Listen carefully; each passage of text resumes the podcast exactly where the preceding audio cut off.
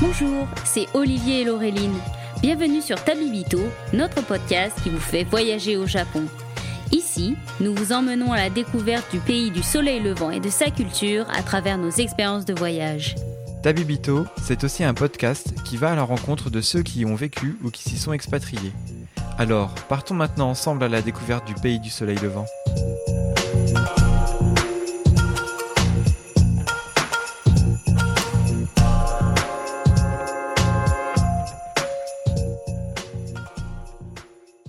Bonjour Olivier. Salut Laureline. Bonjour à tous et à toutes. Bonjour à tous. Pour cet épisode de décembre, on va vous parler du Japon mais sous un prisme un peu particulier. On va vous parler d'éco-responsabilité et de durabilité avec non pas un, non pas deux, mais bien trois intervenants, n'est-ce pas Olivier? Mais oui, parce que Noël, c'est l'esprit de la générosité, donc on vous fait plaisir. Et euh, voilà, on a invité euh, tout un petit monde parce que c'est vrai que c'est un univers qui est un petit peu euh, méconnu aujourd'hui, donc il faut bien s'entourer pour aborder la question. Et on va commencer tout de suite en invitant Jonathan et Mathilde, qui sont les producteurs, réalisateurs, auteurs du film Dekilou, c'est possible, et qui ont vraiment une expérience de fou sur le, sur le domaine. Donc bienvenue à vous. Bah, salut Olivier, salut Laureline, merci de nous avoir invités. Bah, c'est un plaisir de vous recevoir. Et du coup, est-ce que vous pourriez un peu nous parler de, de vous deux et euh, pourquoi vous êtes, vous êtes lancé dans un film sur euh, l'éco-responsabilité euh, au Japon? Avec plaisir. Donc, je vais d'abord parler de moi. Moi, je m'intéressais beaucoup au Japon avant le grand voyage de huit mois. Et je m'intéressais au Japon pour la culture, l'art. Enfin, c'était vraiment un pays qui me passionnait. Et j'avais aussi évidemment ce grand intérêt pour l'écologie. Et en fait, euh, on a rencontré des amis qui euh, revenaient d'un voyage au Japon où ils avaient fait du woofing. Et c'est tombé pile poil dans un moment de notre vie où on voulait aller faire du woofing euh, quelque part. Et en fait, moi je parle couramment japonais, c'était l'objet de mes études. Et j'avais jamais fait l'expérience de la campagne japonaise. Donc pour nous, ça a été tout de suite un déclic. Et on a décidé d'aller au Japon faire du woofing. On nous a beaucoup demandé pourquoi vous partez, vu que vous partez longtemps, pourquoi vous partez que au Japon en fait euh, faire du woofing Autant aller visiter d'autres pays d'Asie aussi.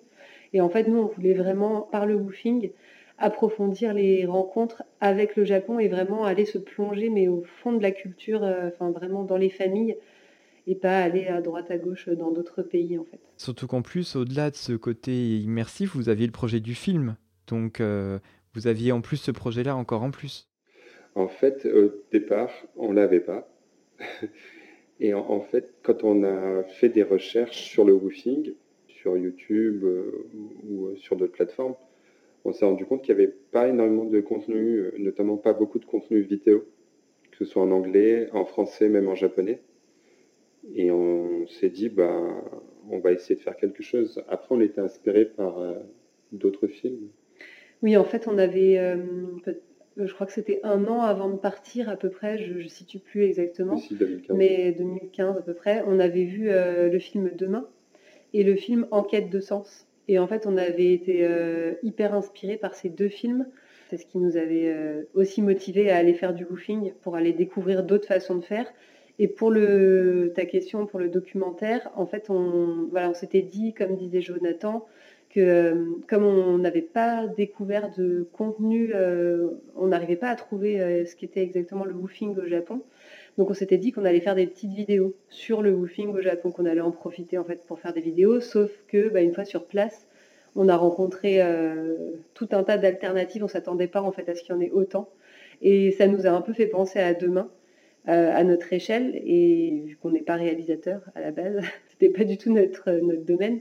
Et du coup, bah, on, s'est progressivement euh, orienté vers le documentaire parce qu'on s'est dit, en fait, c'est trop dommage de la, vision qu'on a souvent, que les gens ont souvent du, Japon. C'est il n'y a pas du tout cette vision de toutes ces initiatives qui peuvent exister au Japon. On voit beaucoup euh, les grandes villes, Tokyo, la masse de gens.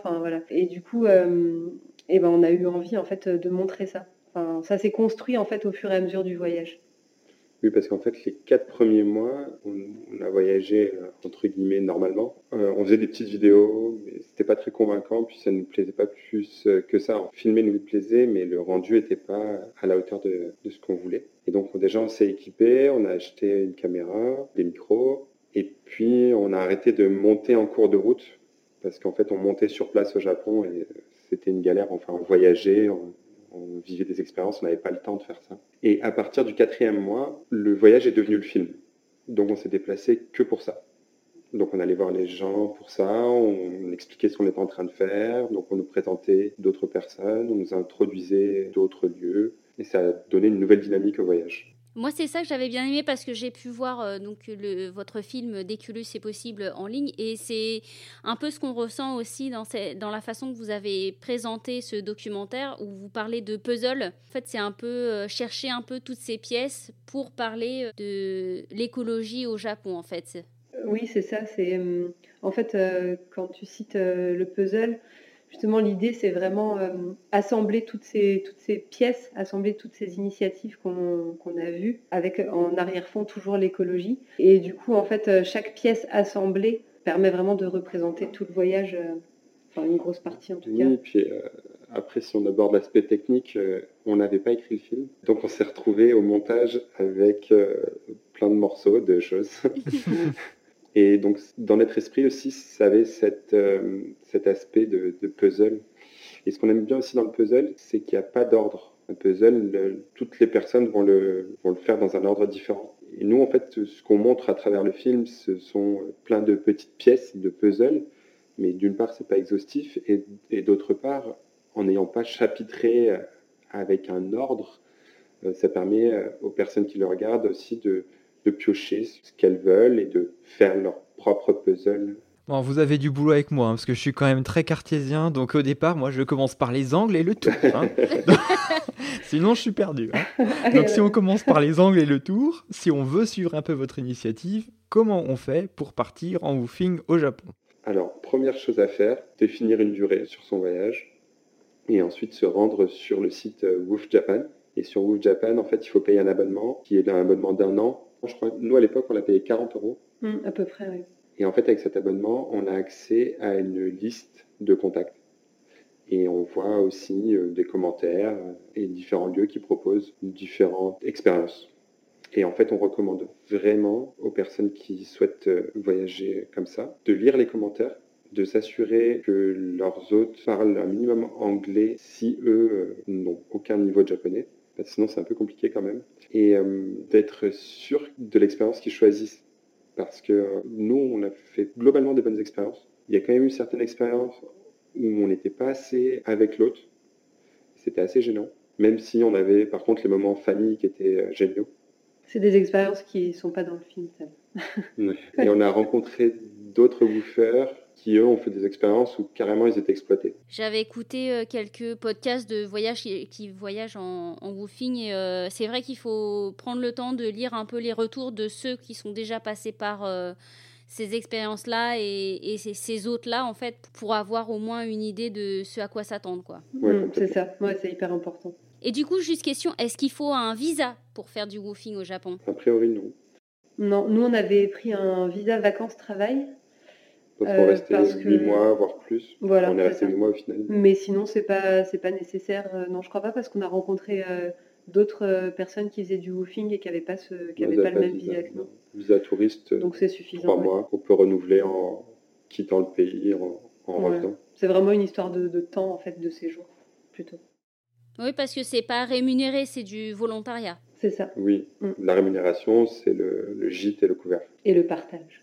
Oui, après voilà, surtout l'expérience avec les, gens. Ah bah justement, je vais rebondir. Parmi toutes ces expériences et ces euh, rencontres que vous avez faites, est-ce qu'il y en a qui vous ont euh, plus euh, marqué, autant personnel que dans ces pièces de puzzle qui, que vous avez découvertes et qui ont apporté à votre film en fait? Oui, en fait, on va plutôt se concentrer sur les expériences de woofing. Parce qu'en fait, on a fait plein d'autres expériences dans la création du film. On est allé visiter plein d'endroits. Et en fait, euh, le woofing s'est un peu arrêté à partir du moment où on a commencé à faire le film parce que euh, on était très mobile, euh, on se déplaçait en stop, on en parlera après, on faisait du couchsurfing, on dormait chez des personnes qu'on rencontrait. Et donc là, on ne faisait pas des expériences de long séjour. Et donc là, on va, plutôt citer les expériences de long séjour. En fait, pour les expériences de, donc de long séjour en, en woofing, moi, ce qui m'a. Enfin, je pense qu'on partage euh, un peu la même, le même avis avec Jonathan, mais ce qui m'a beaucoup marqué, en fait, c'est. Euh, en fait, il y a une expérience qui m'a marqué au niveau humain, et il y a une autre expérience qui m'a beaucoup marqué au niveau créativité et au niveau mode de vie. Et en fait, euh, l'expérience au niveau créativité, mode de vie, c'est euh, l'éco-village euh, à l'échelle d'une famille à Yakushima, sur la, petite île au sud du Japon. Et en fait, ils étaient, enfin, c'était incroyable parce que jusqu'au moindre, dans le moindre détail, enfin, en fait, tout était pensé pour que tout soit fait par eux. En fait, même leur maison avait été, avait été créée par eux et en fait, ils étaient, ils recyclaient tout, ils euh, ils faisaient tout eux-mêmes, en fait. Ils, Je crois que la maison a été faite des chutes de bois. C'est ça, la maison était faite avec des chutes de bois. Il y avait jusque le, jusque le papier toilette qui était mis dans un seau pour être ensuite récupéré et mis dans le bois, euh, dans, la, dans, le feu, pour euh, faire à manger, en fait. et, pour chauffer l'eau du bain. Voilà, ou pour chauffer l'eau du bain. Et donc, tout était comme ça. Et en fait, c'est euh, waouh, parce qu'ils avaient quand même euh, trois enfants. Ouais, il y la voiture qui tournait avec euh, l'huile de friture récupérée dans les restaurants aux alentours. Et en fait, quand on est dans cette dynamique-là, dans, mes souvenirs, c'est en fait on vit le truc. Donc ben, on découvre au fur et à mesure, on se dit ouais, mais en fait ils font ça, ok. Mais en fait on se laisse aller dans la dynamique, donc on, est dedans et finalement sur le coup on se rend pas vraiment compte. On, bon bah ok, on participe, on, travaillait pas mal en plus dans Swoofing, donc euh, on n'avait pas trop de temps euh, de réfléchir à tout ça. Mais c'est ensuite, après, euh, en revoyant les images et puis en réfléchissant à tout ce qui s'était passé, de se dire, mais waouh, c'est quand même assez fort d'en arriver là. c'est vrai qu'après, c'est ça qui est intéressant dans votre voyage, c'est que du coup, il y a à la fois l'expérience du Japon, du woofing, mais vous étiez avec cette dimension écologique ou sociale. Et donc, du coup, c'était une immersion qui était encore plus forte parce que vous aviez toutes ces couches qui se superposaient finalement. Oui, c'est vrai que nous, on avait vraiment deux passions qui étaient réunies et euh, c'était que de la découverte. Et donc, vous êtes resté combien de temps sur Yakushima alors, du coup, dans cette famille euh? Deux semaines, mais j'ai l'impression que c'était vraiment. Que ça durait un an, je sais pas. Euh, non, mais... intensif. Puis il y avait d'autres woofers en plus qui, qui, étaient là aussi, qui, étaient, qui étaient super aussi. Donc, enfin, ouais donc si en fait il y avait aussi le niveau, le côté humain quand même dans ce, dans ce film, mais c'est parce que puis, euh, la manière dont ils étaient avec leurs enfants aussi. Ouais, tout était très elle avait Un enfant de 6 mois sur le dos qu'elle trimballait toute la journée partout. Après la nourriture, on mangeait hyper sain, c'était trop bon. Et en fait, euh, par nous on y était en hiver, il y avait la récolte des daikon, donc c'est un grand radis blanc euh, japonais pour ceux qui connaissent pas. Et en fait, dans le même repas, on pouvait le manger de cinq manières différentes. On le mangeait en entrée, on le mangeait euh, frit, après on le mangeait coupé en fines lamelles, après on le mangeait fermenté dans du vinaigre. Et donc ça, c'était euh, quelque chose que vous récoltez, qui était euh, produit en fait euh, chez eux. c'est ça. Et oui, puisque tout venait de, enfin tout était fait par eux, ouais. jusqu'au sel hein, qui était, on le voit dans le film à un moment, mais ils allaient récupérer, on allait voilà chercher l'eau de mer et, faire et faire s'évaporer l'eau pour qu'il reste le sel. En plus de ça, il y, y avait un côté sauvage très impressionnant parce que la moitié de l'île de Yakushima est classée au patrimoine mondial. Euh, et, quand on se balade dans cette partie-là, euh, on voit des euh, biches, des cerfs, des singes qui sont là, qui ne sont pas apeurés. Et puis, il y a quand même un moment où il y avait un énorme serpent dans le poulailler. Et ça aussi, c'était assez impressionnant. et du coup, il a fallu aller le sortir avec un, une espèce d'ustensile fabriqué avec un harpon. Mais eux, ils vivaient ça d'une manière tout à fait normale. Ah oui, c'est ça que j'ai trouvé génial aussi, euh, justement, dans les woofings. Euh, ça rejoint ce que tu dis, c'est, qu'en fait, euh, tout ce qui se passait, même quand il y avait quelque chose d'un peu plus grave ou dangereux, eh ben, en fait, ils le prenaient toujours en rigolant. Enfin, ils arrivaient en fait à, y mettre soit de l'humour ou, de la légèreté en tout cas. Et au début, j'étais hyper surprise. Je me disais, mais là, là c'est grave. Enfin, là, ça va. là, ce qui se passe, euh, oulala. et en fait, euh, voilà. Et j'ai remarqué ça chez beaucoup de Japonais, en tout cas les Japonais qu'on a rencontrés. Ouais, il y a cette pudeur culturelle. Agréable. Voilà, ouais, il y a aussi la pudeur culturelle. Mais c'était, voilà, ça, c'était hyper agréable. Euh.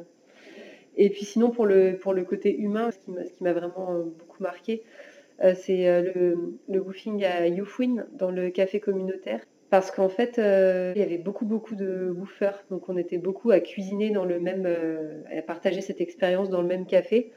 Et en fait, le, celui qui nous accueillait, il avait un, cœur euh, immense. en fait, il, mettait à disposition, enfin, il s'en fichait complètement de l'argent. En fait, pour lui, il fallait juste partager des bons moments. Et c'était un café, juste pour euh, du coup ceux qui n'ont pas vu le film, où en fait le client payait ce qu'il voulait. Donc nous, en tant que bénévole, on cuisinait, on avait tout ce qu'on voulait à dispo. Donc si euh, d'un coup on avait une dizaine de personnes, de jeunes, avec plein de pays différents dans une cuisine. Et euh, il y avait une ambiance euh, hyper sympa. Ça circulait pas mal, parce qu'il y en avait qui restaient que quelques jours. En fait, on, est resté plus longtemps que prévu parce que euh, on devait rester un mois, je crois, et on a dû rester un mois et demi. En fait, heureusement, le jour où on repartait en stop pour continuer notre voyage, il s'est mis à pleuvoir. Et donc, du coup, moi, ça m'a sauvé. On a pu rester un, deux, Elle voulait pas partir. deux, trois semaines de plus.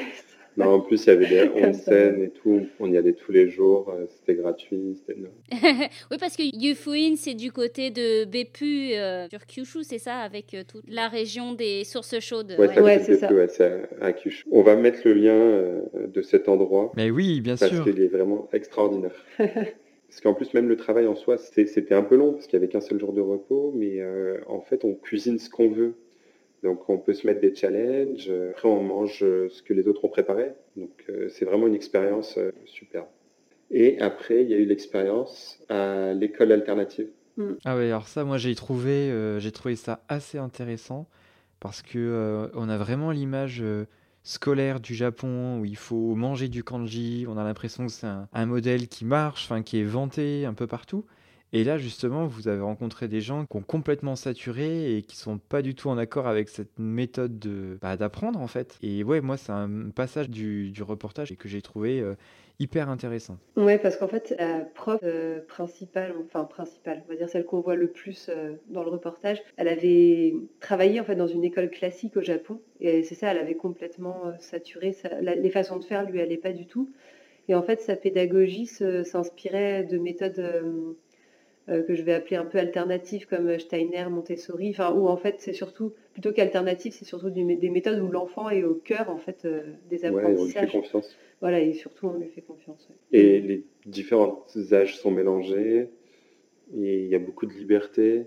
L'apprentissage, l'apprentissage se fait beaucoup par le jeu. Et ça nous a vraiment permis de voir aussi que moi je m'intéressais pas mal à, justement à, à l'éducation aussi, enfin voilà comment faire autrement avec des enfants.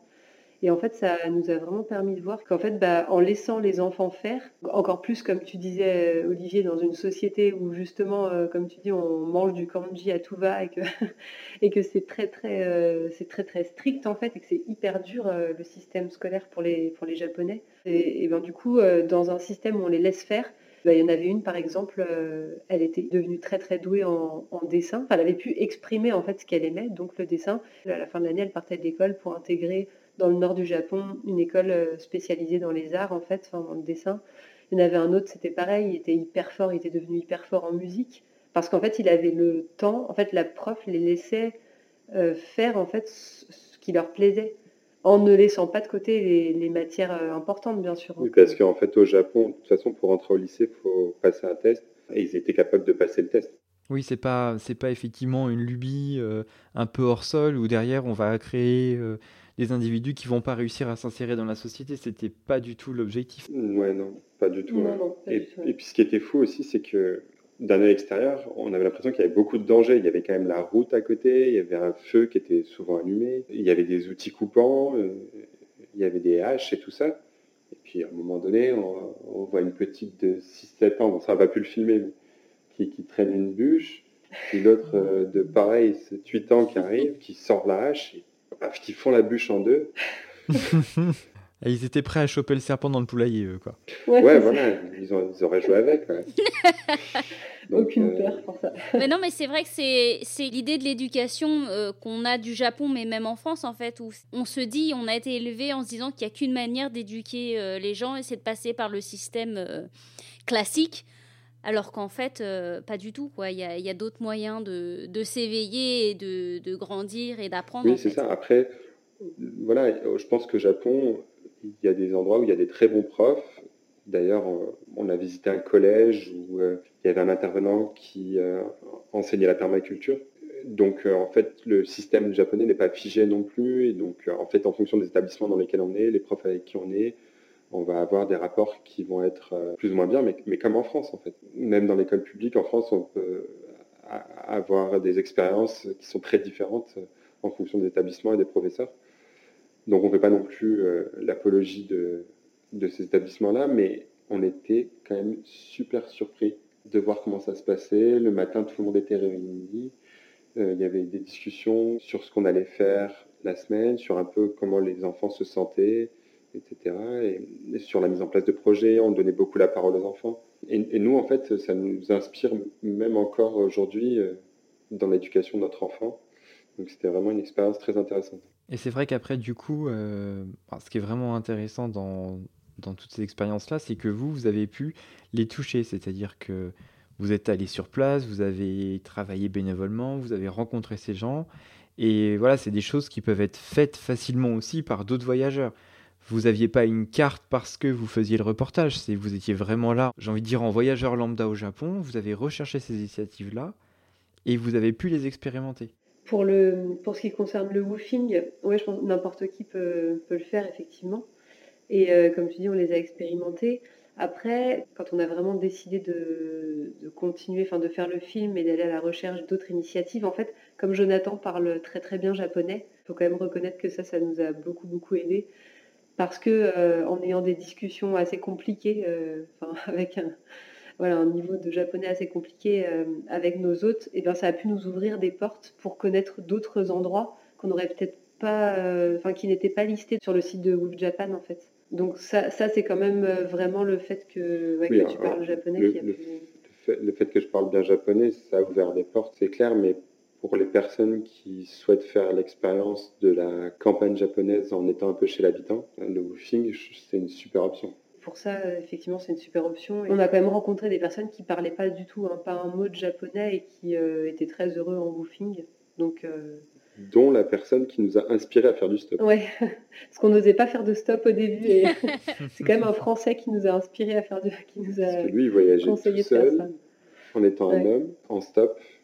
En parlant pas très bien anglais et pas du tout japonais. Et il y est très bien arrivé. Alors justement, justement, comment on fait du stop au Japon? Parce que je me rappelle avoir vu un épisode de Pékin Express au Japon où ils avaient un peu galéré par rapport à d'autres pays. Alors déjà, c'est mieux de faire du stop quand il ne pleut pas, parce que les Japonais, ils n'aiment pas trop qu'on salisse leur voiture. Ou alors, il faut avoir un bon parapluie. Là, c'est un détail assez important. voilà, je, je, me souviens d'un Japonais qui nous a, qui nous a pas pris en stop, mais qui nous a sorti un parapluie de sa voiture et qui est vite rentré dans sa voiture. Voilà, qui nous a donné un parapluie. qui s'est juste arrêté pour nous donner le parapluie. Et, euh, Très gentil. C'était sympa quand même. Après, on a pu être pris en stop. Alors, ce que nous ont dit les Japonais quand même, c'est que comme on était un couple, eux, ça les rassurait qu'on soit un, couple, parce que si ça, ils nous ont dit un jour que si ça avait été euh, juste un garçon, et eh ben, il y en a qui auraient eu un peu peur, peut-être. Bon, nous, notre, celui qu'on a rencontré, le français, là, il, faisait du stop, il y arrivait très bien quand même. Hein. Après, il était très très sociable. Et sinon, juste euh, une fille seule, et eh ben c'est pas non plus, euh, ça les rassure pas forcément parce qu'en fait, ils vont se dire que peut-être que si, enfin surtout si c'est un homme qui prend la fille en stop, et eh ben je, répète ce qu'ils nous ont dit, hein, que, en fait euh, la fille peut peut-être se poser des questions. Enfin, il y a un malaise en fait qui se crée un peu. Ah d'accord, oui, qu'il peut y avoir un malentendu sur la volonté derrière, quoi. C'est ça exactement.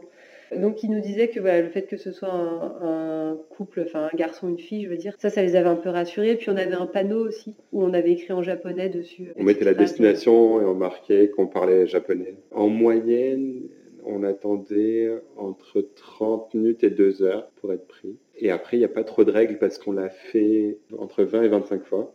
On a eu le plus grand trajet, je pense que c'était Tokushima sur l'île de Shikoku jusqu'à Shizuoka ça fait quand même 6h30 de route, je crois. Et alors là, on a eu pas mal de chance parce qu'en en fait, on n'a pas fait énormément de voitures. Par contre, ouais, quand on est arrivé à Shizuoka, il nous a laissé le mec sur l'aire d'autoroute, mais il était 22h. Et en plus, on allait faire du couchsurfing. Donc, on allait chez quelqu'un qu'on ne connaissait pas. Et c'est les employés du restaurant de l'aire d'autoroute, qui étaient des jeunes filles, qui nous ont d'abord amenés chez leurs parents, qui ont demandé l'autorisation à nos parents, et qui nous a amenés au centre-ville de Shizuoka. J'avais oublié cette expérience. Ah oui, c'est vrai. ah oui, il y avait ça. Après, il y a juste une expérience aussi euh, pour montrer que ça peut être quand même très aléatoire pour le temps de, enfin, le temps pour être pris. C'est qu'il euh, il y a eu une fois où on devait partir de Tokyo pour aller à Osaka et on a eu une chance incroyable. On a été pris en une fois, en fait. Enfin, une voiture nous emmenait, allait en fait à l'endroit où on allait.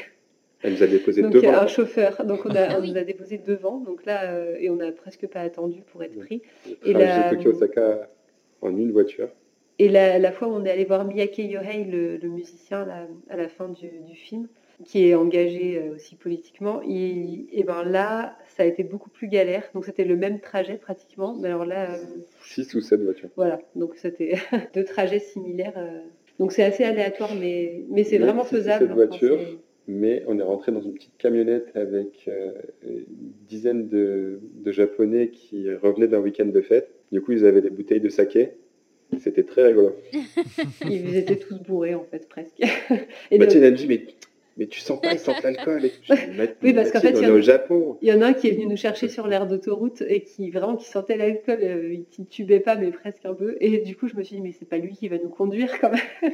en fait, non, ils, avaient un chauffeur, en fait. Donc, le chauffeur ne buvait pas. voilà. Bon, ça, c'est pour la petite anecdote. Mais ouais. Donc c'est vraiment faisable. en tout cas, ça fait des histoires euh, super sympas.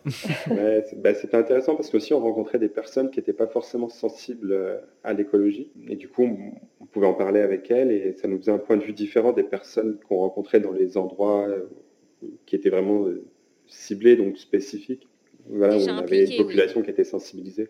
Oui, c'est vrai que c'était sympa, ça, ça faisait un chouette contraste entre bah, on sait qu'on va aller dans un endroit où, euh, où, les gens sont très impliqués, on sait pourquoi on y va, et au contraire le côté euh, bah, le stop, on ne sait pas du tout euh, qui nous emmène et on, découvre, et, on découvrait les gens en fait et qui n'avaient rien à voir avec notre voyage finalement. on a encore plein des anecdotes. Hein. Plusieurs fois, les chauffeurs nous ont, se sont arrêtés sur des aires d'autoroute et nous ont payé des sushis. Ils ont mangé avec nous ou, ou ils nous ont regardé manger. Et puis on est remonté dans, dans, leur voiture, puis on est. ouais, ça c'était très Il y en a un qui a fait une fois euh, un détour de deux heures sur son trajet pour nous déposer là où on voulait aller. Euh, un autre, c'était son anniversaire, il avait un énorme plateau de sushi et il nous l'a donné il a dit faire une bonne action pour l'anniversaire, c'est bien. En fait, ce qui s'était passé avec lui, c'est qu'on lui a offert un petit cadeau. En fait, on avait toujours si, un truc euh, bien à savoir pour ceux qui veulent faire du, stop au Japon, c'est d'avoir euh, et du woofing, c'est d'avoir toujours un, petit cadeau, quelque chose, euh, que ce soit quelque chose qui est, que la personne ait fabriqué elle-même ou acheté, mais d'avoir voilà quelque chose parce que dans la culture, il y a vraiment ce ce côté où on offre, voilà, où c'est vraiment euh, agréable pour les personnes ouais, de quelque chose. Partir, en fait, faire un petit stock de petits objets pas forcément euh, extraordinaires en France, mais qui du coup sont très rares au Japon. Et comme ça, euh, c'est juste pour l'attention. Oui, c'est c'est la culture de l'omiyage. Exactement. Ouais, c'est ça. Ça, c'est un petit plus. Et finalement, ce qui est intéressant là dans votre dernier passage, c'est de dire on a rencontré des gens avec l'idée du film, et on a aussi rencontré des gens qui n'étaient pas plus portés que ça sur l'écologie. Et vous, votre image un peu 360 degrés de l'écologie au Japon, comment est-ce que vous avez perçu ça euh, en ayant vu un petit peu toutes les facettes?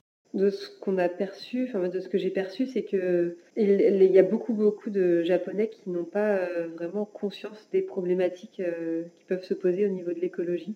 Et en fait, par exemple, euh, ils emballent tout. Enfin, il y a dans les grandes villes, enfin pas que, pas que dans les grandes villes d'ailleurs, il y a énormément de plastique. Hmm. Et donc, il peut y avoir juste un fruit qui est emballé euh, parce que c'est joli. Alors, c'est aussi parce que culturellement, euh, le, enfin, emballer euh, les, les, les, choses, c'est euh, bien vu. Enfin, c'est comment tu dirais, c'est important. C'est mais sauf que le problème, c'est que ça a complètement dévié et que et que tout est emballé. Et, puis dans, dans, les petites supérettes, ils donnent des sacs plastiques à, chaque fois, pour euh, même juste pour un, un objet. C'est un gros problème. Donc, par contre, en fait, quand on a pu retourner au, au Japon juste après notre voyage, on avait été invité en fait par l'ambassade de France au Japon pour présenter le film. Et, en fait, euh, j'avais rapporté des sachets. Enfin, je m'étais souvenue, je m'étais dit non, cette fois, je ne me fais pas avoir. Donc, j'avais amené des sachets en tissu. Et en fait, je leur disais à chaque fois euh, en japonais, euh, bah voilà, non, je refusais leur, sac plastique. Et je leur disais, j'ai vraiment fait l'effort à chaque fois pendant les deux semaines où on y était, de leur dire, bah non, en fait, je le prends pas enfin pour la planète, je leur expliquais rapidement comme je pouvais avec mon japonais. Et du coup, eh ben, ils me remerciaient en fait. bon, après, c'est très japonais de remercier, mais euh, ils me disaient quand même une petite phrase et j'avais l'impression en tout cas qu'ils n'y étaient pas indifférents pour beaucoup. Donc ça, c'était assez agréable. Mais euh, sinon, bah, nous, après, dans, après, Jonathan ajoutera d'autres choses, mais dans, le voyage qu'on a fait, il y avait vraiment cette euh, dualité, on va dire, cette opposition entre, quand on revenait entre nos woofings, par exemple, quand on revenait dans les grandes villes, et eh ben on était à nouveau confronté à, ce côté un peu où euh, voilà le plastique, où on a l'impression qu'ils en ont un peu rien à faire de, l'écologie. Mais dès qu'on revenait dans les woofings ou qu'on revenait euh, dans les endroits où on allait interviewer les gens, euh, c'était l'opposé. En fait, ils étaient, ils étaient hyper attentifs, ils faisaient hyper attention et, ouais, ils récupéraient tout. Voilà, ouais. Ils fabriquaient le plus de choses possible eux-mêmes. Et puis surtout depuis, euh, c'est pour ça qu'on l'a mis au début du film aussi, euh, qu'on commence par ça, la catastrophe de Fukushima en 2011, parce qu'en fait il y en a beaucoup qui ont eu quand même une bonne prise de conscience depuis Fukushima. Alors la plupart étaient déjà un peu conscients des problèmes qu'il y avait, et donc ça a encore plus ancré leur, leur envie de faire différemment. Mais n'empêche qu'il y en a quand même qui ont vraiment réagi après Fukushima et qui ont commencé à se poser des questions. Donc il y a quand même, euh, moi ma vision c'est qu'il y a quand même une prise de conscience, mais qu'elle reste assez petite parce que les Japonais sont quand même très nombreux et voilà ils sont tellement dans un, pour, beaucoup dans un mode de vie complètement effréné que que du coup bah, je trouve que ça reste. Enfin tu vas tu peux compléter mais oui, en fait, euh, c'est à la fois donc cette surcharge de plastique euh, qui se retrouve partout. Et en fait, dans la culture et dans les traditions japonaises, il y a un grand aspect de la nature. Et donc, en fait, quand on va dans les campagnes, même des personnes qui ne sont pas forcément sensibilisées à l'écologie, naturellement, en fait, juste euh, leur bon sens, euh, leur culture, leur tradition, leurs habitudes euh, font que les pratiques sont assez respectueuses. du coup, il y a un peu cette dualité où, en fait, le grand public n'est pas vraiment informé. c'est vraiment un, manque d'information parce que même nous, quand on en parlait avec des personnes qui n'étaient pas dans, dans des lieux un peu écologiques ou alternatifs, etc. Il y avait de la curiosité, mais il y avait beaucoup de méconnaissances. Et en fait, euh, je sais pas, pour ceux qui connaissent un peu le Japon un peu plus en profondeur, ont l'occasion de regarder la télévision japonaise. Bah, la télévision japonaise, si elle parle d'écologie, euh, en fait, ça va tout de suite être très sérieux. Les gens vont pas avoir les mêmes les attitudes. Ils vont utiliser un vocabulaire euh, un petit peu plus formel. nous, quand on était au Japon, quand on est arrivé, euh, on a commencé à essayer de savoir s'il y avait moyen de trouver des youtubeurs ou des médias japonais, peut-être sous forme de podcast ou sous des formats qui sont assez digestes, des contenus en fait qui parlaient d'écologie et de Japon. On n'en a pas trouvé. Et en fait, on a trouvé quelques vidéos, quelques chaînes, mais euh, pas beaucoup de followers, pas des grandes portées, pas beaucoup de récurrence. Et si, il y a, quelques médias quand même alternatifs, mais vraiment très peu. Euh, je dirais dix fois moins qu'en France. Facile. Et donc, en fait, on a cette dualité où euh, on a toute une génération de trentenaires, on va dire, qui, suite à Fukushima, a commencé à vraiment mettre en application un autre mode de vie. Euh, il y a eu tout un questionnement qui s'est euh, mis en place, donc un dynamisme, mais d'un autre côté, ça n'a pas vraiment été suivi par les grands médias et du coup le grand public ne sont pas vraiment sensibilisés à ce qui se passe. Voilà, après on pourra en parler pendant des heures, mais je pense que le principal euh, frein euh, pour le Japon, c'est d'abord l'information. D'accord. Bah, en fait, c'est une information qui, du coup, comme au Japon, est pas très euh, diffusée. Elle est d'autant plus euh, inaccessible pour ceux qui veulent voyager au Japon. Mais est-ce que vous, vous avez euh, une, une adresse un endroit, en fait, où bah, ceux qui veulent expérimenter et découvrir un peu ces nouvelles manières de vivre et d'échanger, est-ce que vous, vous avez une adresse à nous partager pour ceux qui aimeraient tenter l'expérience? Bah ouais, je dirais qu'on en a plusieurs. Il y a des lieux qui accueillent du public donc euh, c'est possible d'aller euh, dans les mêmes endroits où, nous on s'est rendu. Il y a l'éco-village de Saihate, euh, dans la préfecture de Kyushu, qui est un des premiers éco-villages. Je crois qu'il a été fondé il y a 10 ans. Je ne crois pas qu'on puisse faire de woofing là-bas, mais en tout cas, ils accueillent des personnes contre une petite rémunération quand même.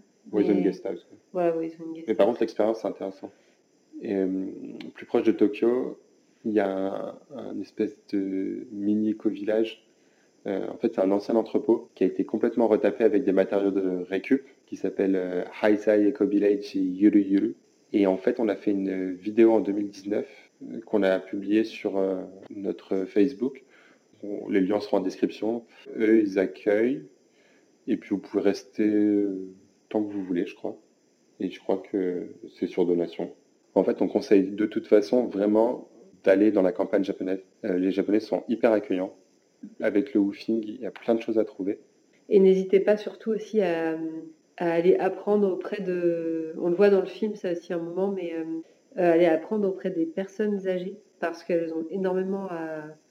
Elles se sentent un peu seules souvent et elles ont énormément à transmettre. Et finalement, quand on parle d'écologie, en fait, euh, elles, elles ont des façons de faire euh, des savoirs ancestraux en fait qui sont complètement, enfin, qui rejoignent complètement ce qu'on aime dans l'écologie.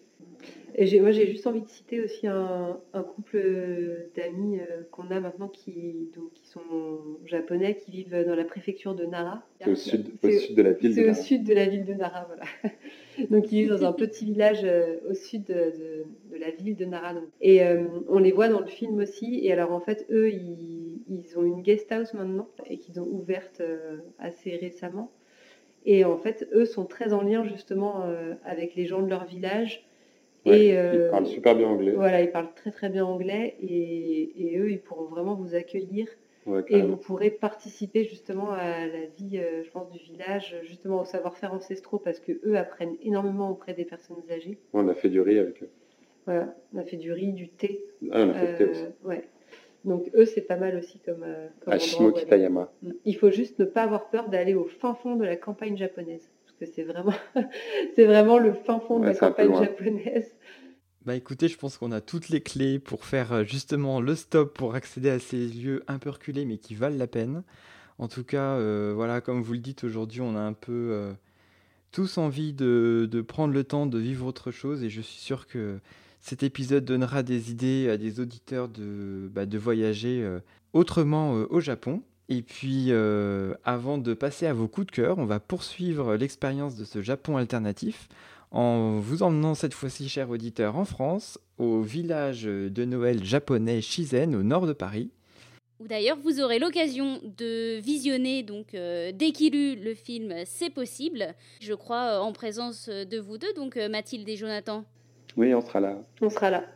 et puis on sera disponible pour discuter. Parfait, donc ce sera aussi l'occasion de vous rencontrer. Et euh, en attendant, on peut aussi retrouver votre film Dès qu'il c'est possible en ligne sur euh, Imago TV. On vous mettra bien sûr le lien dans la description de cet épisode. Et en attendant, on va passer à notre troisième intervenant, Edouard, qui n'est autre que l'organisateur de ce village japonais Shizen. Juste un petit mot avant de passer à la suite pour vous dire que nous avons fait cet enregistrement le 25 novembre et que, entre-temps, l'actualité nous a rattrapés avec une nouvelle vague de Covid et de potentielles restrictions. Du coup, n'hésitez pas à suivre l'actualité des ateliers et des projections sur les pages Facebook et Instagram de Shizen. Bonne fin d'écoute! Et nous revoici donc avec notre troisième invité, Edouard, qui va nous parler de Petit Cocolo, mais aussi dans la continuité de l'écologie et de durabilité, il va nous parler du village japonais Shizen, qui se déroulera le week-end prochain du 11 au 12 décembre. Bonjour Edouard. Salut Edouard. Bonjour Laureline, bonjour Olivier. Merci beaucoup de, m'accueillir euh, sur le podcast Tabibito que je suis de, près, en tout cas que j'écoute de, près. Euh, donc, je suis ravi, euh, ravi d'être là et je, vous remercie. Euh, alors oui, moi je m'appelle Edouard et mm, alors Petit Cocolo, pour faire très rapide, hein, c'est le nom de mon entreprise que j'avais montée au Japon. Alors autre entreprise, c'est un grand mot parce que j'étais freelance là-bas, donc il n'y a rien de plus simple hein, pour être freelance au Japon. Soyons clairs tout de suite et transparents. il s'agit juste de déclarer ses impôts au mois de mars. En gros, mon parcours, pour faire très bref, j'ai beaucoup travaillé dans la musique de 2013 à 2017. J'ai travaillé au Japon. Je suis arrivé là-bas pour le compte du ministère des Affaires étrangères et du Bureau Export en tant que chargé de mission pour le développement de la musique française sur le territoire japonais. Donc voilà, un poste qui, était vraiment chouette, auquel j'avais vraiment postulé plusieurs années. J'avais eu la chance parmi mes travaux précédents de pouvoir partir en tournée avec Massy Gray. Je ne sais pas si ça vous dit quelque chose, une artiste afro-américaine. On était parti avec un big band de jazz de, de 25 musiciens. C'était complètement la folie. J'ai appris le japonais entre temps. Et donc, je pense que tout ça m'a permis de, de pouvoir partir après au Japon. Euh, donc j'ai fait ça pendant deux ans et ensuite j'ai monté euh, ma, boîte en freelance et je continue à faire du booking pour les artistes français et internationaux en musique sur le territoire japonais. Et là, j'ai pu bosser avec des artistes comme euh, Luc Jenner de The Rapture et, puis pas mal de groupes français. Donc, très content de cette expérience-là. Et aujourd'hui, je suis à Paris, enfin en tout cas depuis 2017. J'ai intégré une, agence laquelle je travaille. Euh, et donc, euh, je vais y venir un petit à petit, mais donc euh, Shizen, dont on va parler, rentre dans ce cadre de ce travail-là. Petit Cocolo aussi. mais voilà, aujourd'hui, Petit Cocolo, c'est, il n'y a plus beaucoup de choses. c'est juste que j'ai beaucoup moins de temps. Mais voilà, aujourd'hui, j'essaye de continuer à rester en lien avec le, la culture japonaise à travers des événements que je vais accueillir moi, sur les différents lieux que je programme. Euh, pour le compte de cette agence-là. Euh, ça peut être des lancements de livres, etc. J'ai qu'est-ce qu'on a fait? On avait même invité euh, Ichiban Japan, d'ailleurs, à la recyclerie, où a lieu le marché Shizen.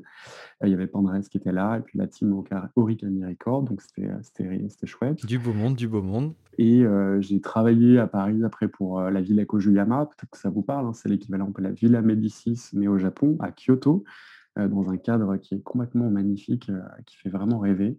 Euh, pour tous les artistes euh, qui nous écoutent, euh, allez faire un tour là-bas parce que ça vaut vraiment le détour. Et puis voilà, aujourd'hui, Petit Coco, c'est un petit peu en pause parce que je n'ai pas, pas le temps vraiment de m'occuper. Mais j'ai développé un projet qui s'appelle Shizen, marché Noël japonais. Aujourd'hui, on a, on a le terme, hein. je préfère utiliser le terme de village japonais. Pourquoi? Parce que donc Shizen, c'est un événement qui a démarré en fait l'année dernière. C'était un marché Noël autour de, la culture japonaise, mais vu sous le prisme des valeurs et du positionnement euh, de la recyclerie. C'est-à-dire que le positionnement et les valeurs de la recyclerie, en fait, sont euh, l'écologie. Donc, on va discuter euh, d'écologie, de transition écologique, de transition sociale, et on va discuter de biodiversité, tous les objectifs de développement durable, ODD, sur, sur ce lieu-là. Donc, l'idée, c'était vraiment d'amener, d'où le nom d'ailleurs du marché de Noël qui s'appelle Shizen, nature en japonais. L'idée, c'était vraiment d'amener ce truc-là, la culture japonaise, mais à travers un nouvel angle. C'est un peu, un peu à à la Japan Expo, ce genre de choses qui, moi, ne sont pas forcément des événements euh, euh, sur lesquels je vais me rendre, ça ne m'intéresse pas forcément. L'idée, c'était vraiment de passer ça au travers du prisme de euh, l'écologie et comment on va pouvoir parler de voyages responsables, comment on va pouvoir parler de, une fois sur place au Japon, comment on fait pour être écologiquement responsable? On a, on a, tous eu ce rapport-là, en fait, un peu au plastique, hein, qui, qui, est compliqué, par exemple, pour faire de manière très, très schématique, caricaturale. Euh, voilà. Donc le marché Shizen, pour faire la transition, donc, euh, je programme plusieurs lieux, dont la recyclerie et le village de Noël. On l'a appelé village parce qu'on n'a pas que des exposants aujourd'hui sur le marché de Noël. On en a 26-27. Euh, et autour de, ça, on a toute une programmation que j'ai mis en place qui comprend à la fois des projections de films en lien pour 95% autour de l'écologie. On a un film qui parle de musique, évidemment, parce que c'est aussi quelque chose qui me tient à cœur. On va avoir des ateliers qui sont animés par Espace Japon, que vous devez bien connaître aussi, donc l'équipe de Zoom et de OVNI qui est derrière. On va accueillir évidemment des concerts, des DJ sets. Euh, on a la Japan Connections Festival qui sera présent, qui a lieu à la Gaieté Lyrique. Euh, on a Guillaume Loiret qui va, venir passer de la musique aussi, qui est écrit dans Tempura. Euh, Tempura Magazine seront également présents sur le, marché. Et derrière, on va également avoir des conférences et des tables rondes sur des sujets divers et variés en lien évidemment avec l'écologie. Donc finalement, en gros, si on résume, tes parties de ton expérience au Japon avec euh, ton auto-entreprise euh, Petit Cocolo. Ensuite, tu es revenu en France et là, avec du coup ton travail avec la recyclerie, qui est un lieu alternatif, donc qui est situé au nord de Paris pour ceux qui ne connaissent pas. Là, c'est vraiment ton projet Shizen, donc qui était au départ le marché de Noël, mais qu'on étend sur un village japonais. Et euh, voilà, finalement, c'est un peu ce qu'on a pu voir avec euh, l'équipe du film avant, mais en palpable et en puissance 1000, parce qu'en fait, l'intérêt du lieu, c'est que c'est à la fois l'esprit de Noël, mais c'est aussi un Noël alternatif qui n'est pas tourné vers euh, le côté ultra consommation, geek, fast fashion. C'est aller à la rencontre d'artisans, de producteurs, d'artistes qui sont dans cette démarche-là. bah, pour montrer un Japon bah, qui existe mais qu'on met beaucoup moins en avant. Eh ben, merci Olivier, parce que je trouve que tu as parfaitement résumé le, projet. C'est exactement ça, en fait. vraiment, le projet de la recyclerie a vocation à, développer, en tout cas, une réflexion et un discours euh, autour de l'obsolescence programmée et autour des diverses euh, alternatives euh, dans notre quotidien qui vont nous permettre de consommer autrement. je parle vraiment, en tout cas, de, là, de, de, de nourriture, de plats, mais ça va être aussi plein d'autres choses, en fait, derrière. Ça peut être aussi bien les cosmétiques, euh, ça peut être aussi bien euh, euh, les produits ménagers, etc. D'ailleurs, même au sein de la recyclerie, il y a un espace qui s'appelle l'atelier René, où les gens peuvent venir faire réparer leurs trucs, c'est gratuit, etc. Il y a une petite asso à laquelle tu adhères. Enfin voilà, c'est des systèmes qui sont vraiment en, circuit un peu court et, dans lesquels on va essayer de, en local, dans le 18e arrondissement, de, faire vivre un petit peu ces, notions et puis ces nouvelles alternatives. On le voit dans le, film euh, Dès toutes ces nouvelles euh, communautés un peu spontanées, alternatives, qui développent en tout cas euh, justement ces, nouveaux moyens d'être ensemble. En fait, c'est vraiment ça. Et puis d'être ensemble face à un monde capitaliste de surconsommation. Donc aujourd'hui, comment on évite en fait cette chose-là? Donc là, sur le village de Noël Chizen, l'idée c'est que parmi les exposants, on va essayer d'accueillir un maximum de personnes qui travaillent justement sur ces circuits courts. Euh, évidemment, il y a toujours, c'est toujours très compliqué hein, de faire euh, à 100% euh, écolo. Oui, bah, on sait bien de toute façon qu'il faut qu'on compose. Enfin, on n'est pas encore prêt à basculer complètement et c'est compliqué. on compose au mieux et, on a aussi nos contradictions et voilà, nous les premiers, même si on est dans une démarche en essayant de faire attention, on veut aller au Japon et on sait qu'en allant au Japon, on crame du carbone et c'est pas bien parce qu'on va prendre l'avion. Donc euh, voilà, en tout cas, c'est avoir une conscience par rapport à ça et se dire qu'il y a des autres choses qui existent, qu'on peut faire autrement et à quel niveau à notre échelle on peut voilà, essayer de faire autrement. Mais du coup, typiquement, par exemple, euh, voilà, si tu dis il y a de la bouffe sur euh, Shizen, euh, on va, je suppose qu'on va pas trouver des cup noodles dans des boîtes en plastique à réchauffer, à mettre au micro-ondes. Pleine d'huile de palme. Oui, ou d'huile de palme. Ceux qui sont intéressés par la gastronomie japonaise, euh, typiquement, qu'est-ce qu'ils peuvent trouver euh, sur le marché, sur le village? Alors, parmi les 26-27 exposants, qu'on, exposants, exposantes qu'on va accueillir, on va avoir trois stands de food qui sont présents. Alors, c'est, c'est chouette que tu me poses cette question parce que euh, j'aimerais justement présenter euh, le restaurant qui s'appelle Gili Gili, qui sont au 48 rue Notre-Dame-de-Lorette. Ah, très bon choix. Euh, très bon choix. Qui, selon moi, sont clairement les meilleurs zones de de Paris, hein, haut la main. C'est Aïe Watanabe, Samuel Trifot qui gère cet espace-là. Et alors, eux, ils vont vraiment travailler une carte avec des aliments qui sont dans un schéma vraiment local. Ça veut dire que tout leur shiitake, le riz qu'ils vont aller chercher, c'est du riz de Camargue. Les shiitake, ils poussent en Ile-de-France.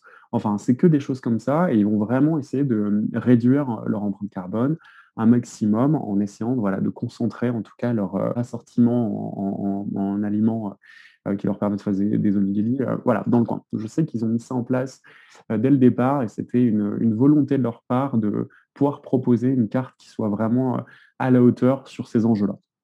Donc ça, par exemple, c'est chouette.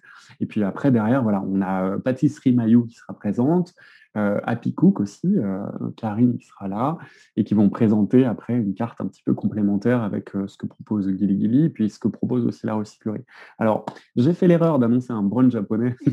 c'est pas vraiment, c'est un brunch d'inspiration japonaise.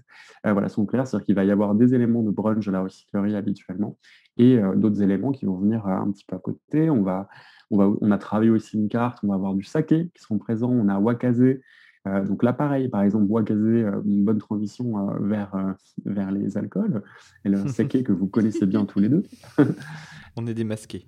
voilà, Wakaze, du coup, qui travaillent vraiment leurs produits avec, du riz qui est cultivé en France. Ça, pareil, moi, c'est vraiment des initiatives en fait qu'on cherche à mettre en avant sur ce marché-là. Derrière, alors là, tout de suite, je rentre en contradiction avec ce que je dis, mais on travaille aussi avec Dasai, par exemple. Ils sont, ils sont partenaires là de l'événement. L'idée, c'était euh, à la fois de, un peu de contradiction, hein, et je l'assume totalement, de pouvoir se dire aussi, on essaie de présenter euh, une gamme un petit peu variée, mais dans cette gamme-là, on va quand même essayer de présenter des initiatives euh, éco-responsables. Donc ça, c'était la partie un peu plus, on va dire, gastro. Est-ce qu'on peut aussi venir faire ces petites emplettes pour Noël? Est-ce qu'il y a des petits artisans? Est-ce qu'il y a des, des, choses à ramener, même si on est dans une logique de consommation un peu éco-responsable autour du Japon? Tout à fait, tout à fait. Et là, par exemple, alors sur la partie, on va dire projection et contenu en fait, qui sont autour des exposants, où là, on va vraiment rentrer dans le cœur du sujet. Sur les exposants, par exemple, j'ai invité Monsieur Fukushima, Fukushima Koji, il sera là, qui est un brocanteur japonais et qui lui propose vraiment des pièces complètement vintage, recyclées, etc. Voilà, il est assez, apparemment, il est assez connu dans le milieu de, de la brocante et il a des choses qui sont assez uniques. Donc, je, recommande vraiment de passer le voir. Derrière, euh, qu'est-ce qu'on a? Pas forcément éco-responsable, mais on va travailler par exemple avec une fleuriste qui va faire des coquets d'amas, qui travaille aussi en, Ile-de-France. Et après, on a évidemment d'autres exposants, exposantes qui vont proposer euh, des objets design de récup. Donc, ça, c'est cool aussi. Euh, après, donc si on, pousse un petit peu hein, sur la partie après euh, externe, on va avoir du coup des projections. Alors là-dedans, je suis trop heureux de pouvoir vous en parler. Évidemment, on projette des hein, déjà dans un premier temps. Euh, Jonathan et Mathilde qui ont réalisé le film seront présents et pourront répondre à vos questions directes. Donc je vous laisserai, je laisserai vos listeners regarder le planning hein, de, l'événement qui sera diffusé bientôt et pour retrouver toute la, toute la programmation et le planning des conférences. On aura un film qui s'appelle Final Straw. Euh, et d'ailleurs, c'est assez cool parce qu'en termes de synchro, ils viennent de faire les sous-titres en français. Euh, donc c'est parfait. En fait, ils vont parler en fait de la méthode de Fukuoka-san, qui est euh, une méthode en fait d'agriculture assez ancienne et qui repose sur une méthode qui est hyper responsable et durable par rapport au traitement de la terre et au traitement des plantes qui sont, qui sont mises en place. On va avoir, alors là pareil, c'est mon gros coup de cœur. On a une série en fait de Nakam, euh, Nakamura, euh, qui une, donc une femme japonaise, qui a réalisé une série de documentaires, de petits épisodes que vous pouvez retrouver sur YouTube, euh, qui s'appelle Grandma's Recipe. Moi, c'est un truc qui me fait chialer. En fait, c'est hyper beau. En fait, ils vont interviewer des Obasan en plein milieu de la, de la nature, dans les montagnes, etc. Vraiment dans des, dans des coins complètement perdus. Et en fait, c'est des Obasan qui vont vous raconter euh, qu'est-ce que c'est que de bien manger en fait au Japon? Et donc, elles vous présenter des recettes tout en parlant de leur vie un petit peu intime et personnelle, etc. Donc, en fait, c'est hyper touchant. C'est magnifique et je suis euh, ravi que euh, Nakamura-san m'ait permis de, diffuser en tout cas ces épisodes-là dans le cadre du marché. Donc voilà, pour, comme exemple. Et puis derrière, on va avoir aussi d'autres choses, mais je vous laisse un peu découvrir cette partie-là. Sur les ateliers, par exemple, on va avoir du kintsugi avec euh, Espace Japon. Donc là, typiquement, cette méthode qui nous permet de, récupérer, de réparer des anciens objets. Ça, ça rentre exactement dans le thème. Et puis, euh, derrière, sur les conférences, alors là, c'est chouette parce qu'on va, on va pouvoir aborder différents sujets, mais notamment, on va par exemple accueillir le JNTO. Donc, c'est la l'organisme de tourisme japonais officiel qui va venir parler de, qu'est-ce que c'est un petit peu le tourisme au Japon euh, responsable. Alors, je suis très curieux de savoir ce qu'ils vont expliquer et raconter là-dessus. Euh, de la même manière, Gokan, le magazine euh, qui a été monté par David, qui seront présents à travers Eventia, qui a monté le magazine Coco. Voilà, qui vont parler pareil, un peu du même sujet. On va avoir une belle table ronde avec euh, Gilly qui seront là. On a Alex de Umami and Vegan, un compte Insta qui parle euh, du manger japonais à travers euh, un prisme vegan. Donc c'est très chouette. Et on aura Emi Shimizu sur le même plateau, qui est une, japonaise, femme japonaise, qui, euh, vient de sortir un bouquin qui s'appelle La gastronomie bio. On va parler de gastronomie bio et vegan avec tous ces gens magnifiques. Bah écoute, ça nous paraît super riche. Moi, je m'y vois bien avec un petit onigiri, en train de regarder une conférence et puis après aller euh, m'essayer un petit atelier euh, de réparation euh, d'un petit bol avec de l'or, parce que ça, c'est un truc qui me tente énormément. Malheureusement, je ne pourrai pas y aller cette année. Mais je te promets que l'année prochaine, je viendrai à l'édition en TGV, bien sûr, depuis Dijon. Justement, côté pratique, en fait, c'est ça qu'on n'a juste pas dit le village de Noël Chizen aura lieu à la recyclerie, donc Paris 18e, métro, porte de Cléoncourt, sortie le métro, c'est devant vous. Euh, les 11 et 12, samedi 11 et dimanche 12 décembre, de 11h à 19h sur les deux jours, mais euh, ça c'est pour les exposants, mais le samedi soir, on aura une grosse fête à l'intérieur de la recyclerie, donc ça va durer jusqu'à 1h30. Et on aura des DJ sets qui vont passer évidemment que de la musique japonaise, etc. Donc on va faire la grosse stuff dans la recyclerie jusqu'à 1h30 le samedi soir. Donc venez, euh, venez nous voir, il y aura du saké, euh, il y aura des choses à, voir, à faire, etc. Euh, Super, bah écoute, merci en tout cas, ça donne envie. Et puis, je sais pas ce que t'en penses, Laureline, mais je crois qu'il est temps de passer au coup de cœur. Bah, J'en pense que je regrette d'être coincée à Édimbourg. Hein moi, j'étais heureuse d'être coincée là jusqu'à présent parce que c'est une belle ville, mais du coup, euh, voilà. Euh, pour le coup, c'est un peu raté, mais euh, on va prévoir pour l'année prochaine. Et effectivement, on va passer au coup de cœur. Et comme c'est devenu la tradition, est-ce que tu pourrais lancer notre jingle, Edouard Jingle.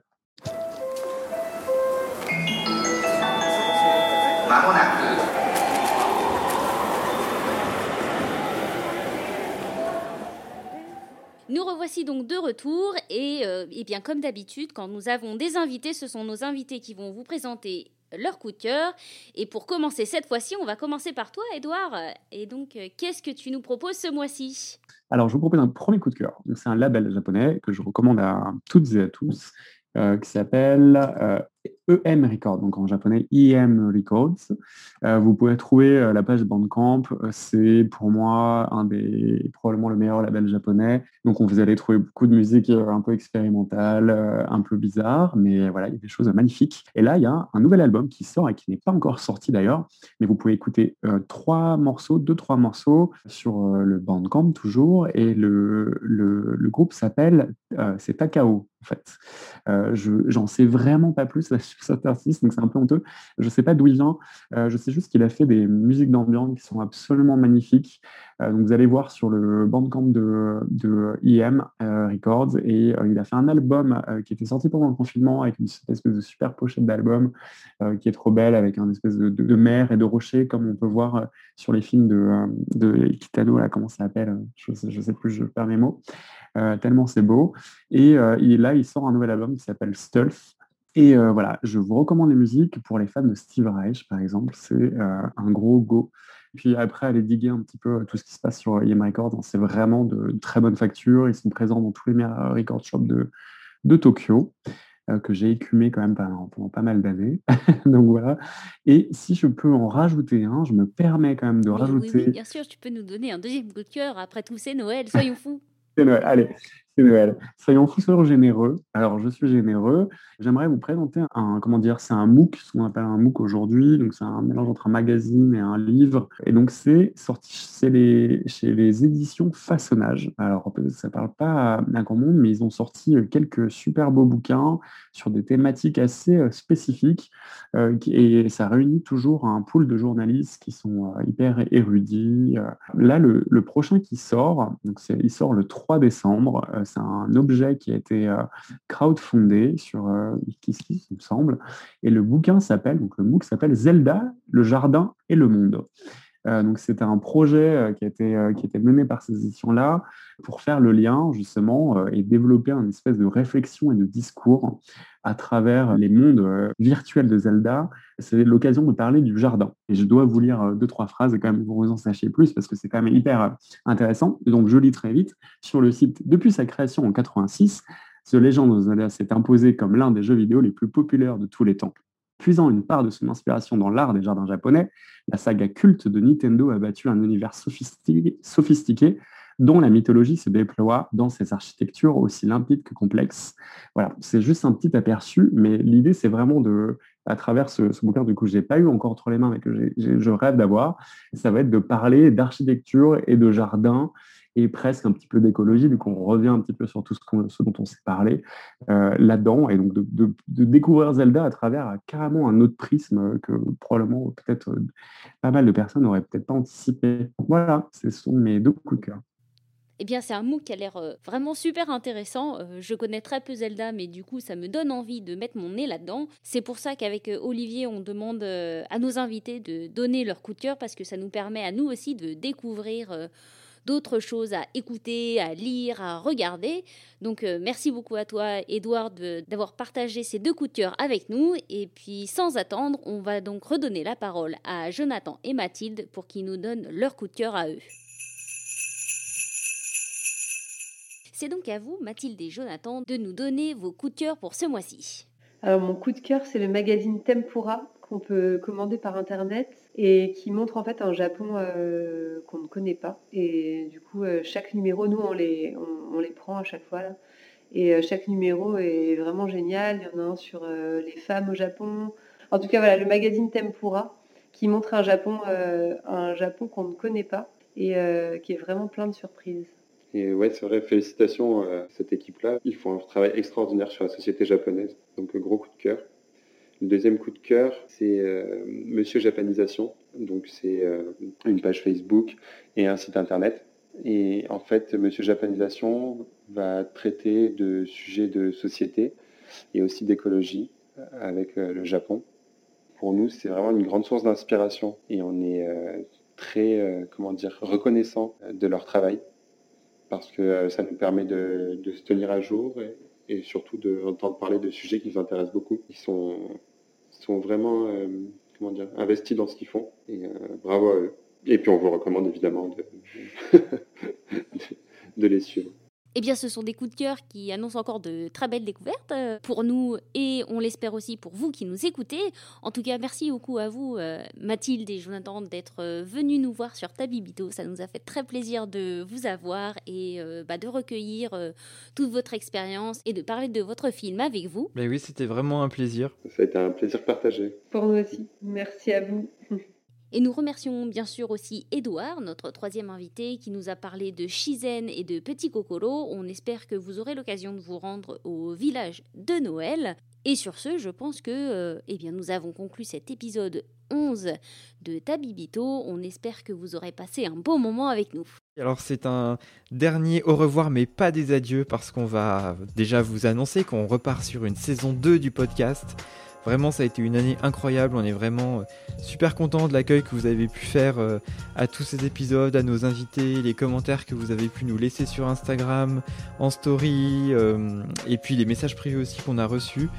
donc vraiment, vraiment merci à tous. Merci à nos partenaires qui nous ont aussi soutenus et qui nous ont permis de développer le podcast. Et puis on espère que, que, vraiment cette année vous a plu et puis qu'on va vous emmener une année de plus avec euh, d'autres invités dans d'autres endroits du Japon. On a encore plein de lieux euh, hyper intéressants à vous euh, montrer avec Laureline. Donc voilà, c'est vraiment sur un grand au revoir enthousiasme qu'on vous laisse. Et puis on, on, vous souhaite de bonnes fêtes de fin d'année en famille, profitez-en bien et à bientôt pour la saison 2.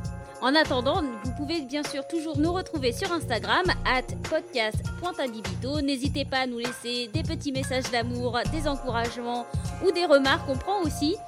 Et euh, on vous dit bien sûr à très bientôt.